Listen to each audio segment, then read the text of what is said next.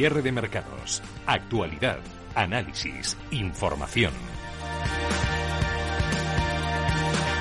Y ediciones Premium en gestión del patrimonio, hoy Metagestión y uno de sus gestores, Alfonso Batalla. Hola Alfonso, ¿qué tal? Muy buenas tardes, ¿cómo estás? Oh, hola, buenas tardes, muy bien. Aquí, aquí andamos viendo la volatilidad del mercado. Al, pie del cañón. bueno, ha bajado, ¿no? Eh, considerablemente, viendo los niveles que alcanzó hace tan solo unas semanas, que llega a 80, 90 puntos el VIX, tenemos prácticamente a la mitad. Y se ha notado ahí que, que muchos han aprovechado también, claro, para, para comprar. Eh, vosotros que estáis, estáis, estáis aumentando exposición, estáis reduciendo, eh, ¿qué es lo que estáis haciendo ahora pues, mismo, Alfonso?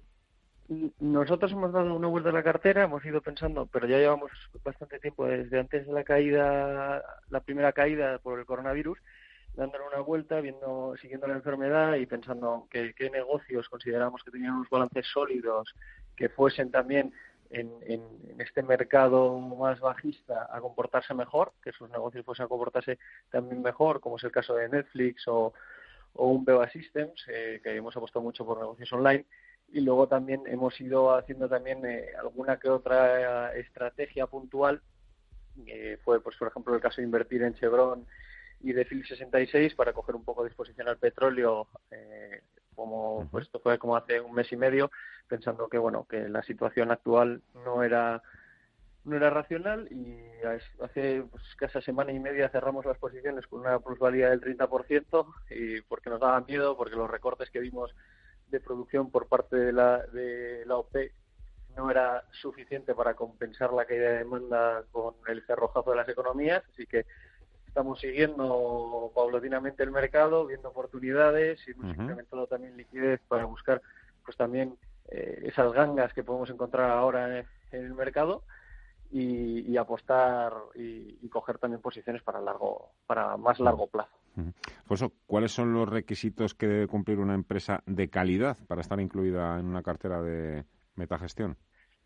Pues mira, nosotros ahora mismo lo que estamos mirando es que uno sea principalmente una compañía líquida que nos permita entrar y salir rápido, eh, ya que eh, todavía no sabemos cuál es el impacto real que pueda haber en, los balances de las compañías y luego también estamos analizando pues qué negocios consideramos que de aquí en el futuro van a seguir presentes, que no sea eh, algo esporádico y, también esa apuesta, digamos, estratégica muy a corto plazo de aquellos negocios que podrían comportarse mejor en, un caso de crisis. Pero sí, estamos analizando todo, ¿no? Eh, todo el abanico y sobre todo las de largo plazo son aquellas empresas que tengan pues esos balances sólidos con niveles de deuda reducidos. Preferimos que tengan situaciones de caja neta eh, y, nos lanzamos a ellas. tenemos bastantes casos. Eh, tenemos pues, el caso de, de Corticeira, el caso de de Solaria, de Talgo, de CAF.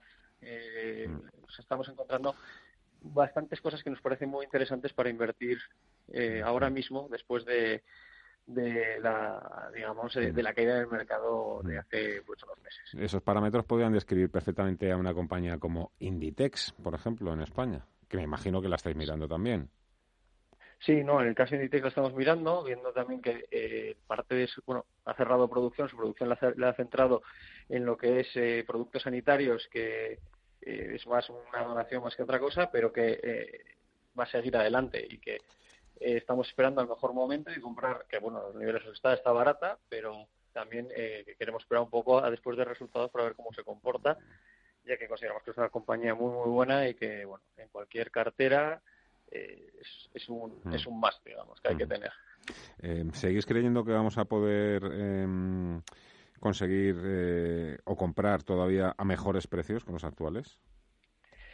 Pues creemos que va a seguir habiendo bastante volatilidad en el mercado y que va a haber oportunidades para comprar a precios más bajos también. Por eso nosotros hemos incrementado la liquidez en nuestros fondos porque ahora mismo el mercado está moviendo solo por las noticias del coronavirus, ¿no? De si China está desarrollando la vacuna, luego que si es Estados Unidos, que si hay otro caso en Europa, pues eh, eso en realidad son one-offs que, vienen y que se van, digamos. En el momento que está desarrollada, si puedes abrir, ahí vuelve la actividad, pero la actividad no, no va a volver chasqueando los dedos, ¿no? O sea, empezamos a ver que la vuelta en nube no va a ser eh, tan sencilla eh, debido al largo periodo de, de rojazo de todas las economías y en el caso de España pues pensamos que, pues eso que es más una U más que una V y, siendo lo más positivos posibles eh, pero sí consideramos que puede haber porque a medida que vayan saliendo los datos macro como el caso de hoy que ha habido los datos macro de los PMI y luego la confianza en, Alemania, pues veremos cómo esos datos que están saliendo, ya se esperaban que fuesen malos, pero están saliendo peor de lo esperado, pues también nos pueda meter esa volatilidad, alguna caída más que nos permita entrar a unos precios mm. eh, que siguen siendo muy atractivos. Todos esos datos macroeconómicos que la verdad uno le ponen los pelos de punta, eh, no están haciendo tanto daño, entiendo también porque de alguna forma estamos, eh, no sé si es la palabra correcta, pero anestesiados un poco por el efecto de los bancos centrales.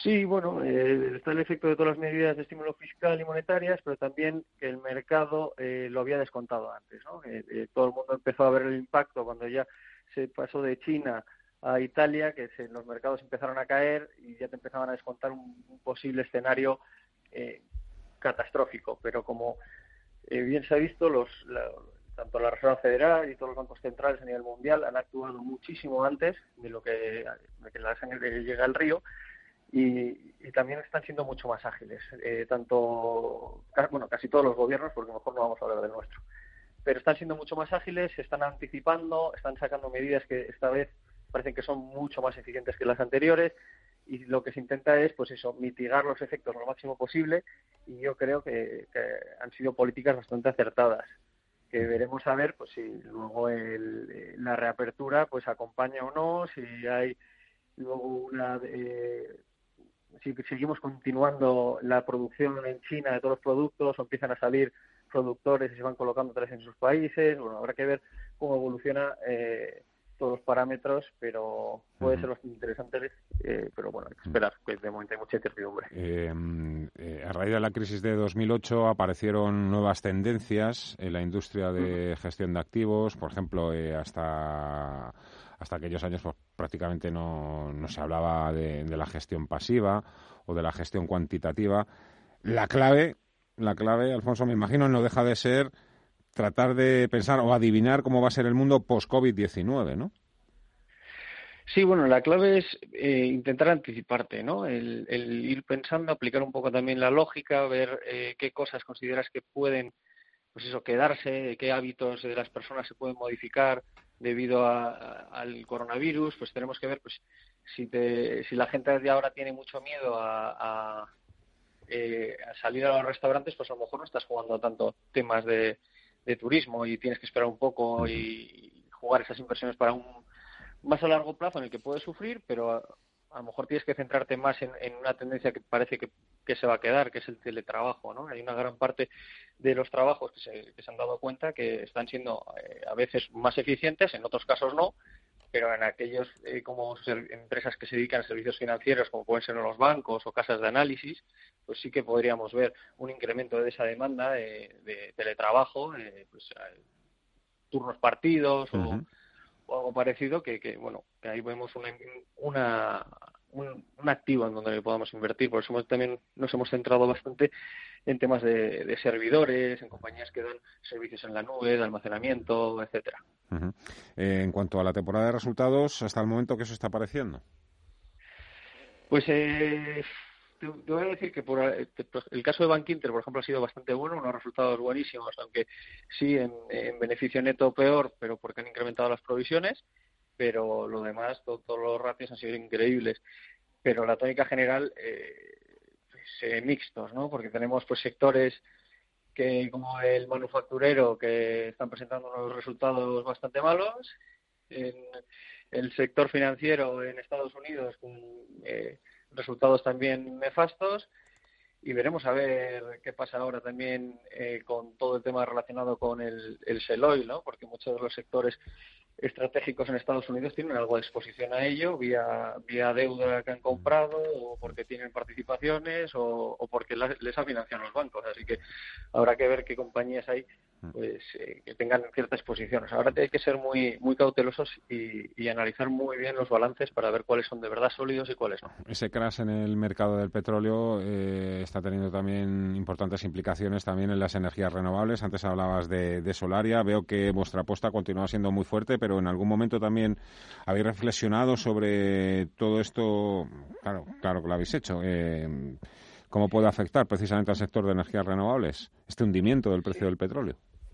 Sí, nosotros, pues para que veas, esta semana nos hemos reunido con casi todas las compañías del sector y bueno, eh, no, no nos preocupa porque eh, todas las compañías, para que veas, eh, relacionadas con el petróleo tenían un acuerdo a 2050 de reducción de emisiones y la única manera para reducir esas emisiones es a través de energía renovable eh, Repsol, en su caso, pues eh, lo que nos comentaba es que ellos ya no van a ser suministradores únicos de, petróleo, sino que ahora quieren ser multidireccional, digamos, aquí quieren suministrar energía, petróleo, gas, quieren hacerlo todo, ¿no? Y, para eso pues tienen que seguir invirtiendo.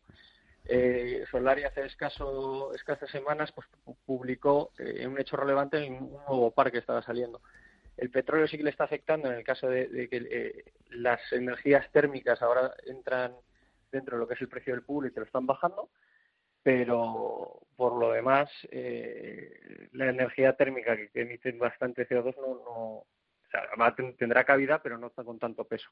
Y la renovable, pues sigue habiendo bastantes inversiones y, hay apetito. Veremos a ver hasta cuándo, pero yo creo que ya no sigue, digamos, la línea que había antes de eh, precio de petróleo bajo, no invertías en renovables. Ahora ya creo que es un tema más de necesidad por el acuerdo que se firmó de reducir emisiones a 2050. Interesante siempre hablar estos minutos con vosotros. Alfonso Batalla, Metagestión, enhorabuena por los resultados, que siga yendo igual de bien. Hasta otra, muy buenas tardes. Muchas gracias. Muchas gracias, buenas tardes.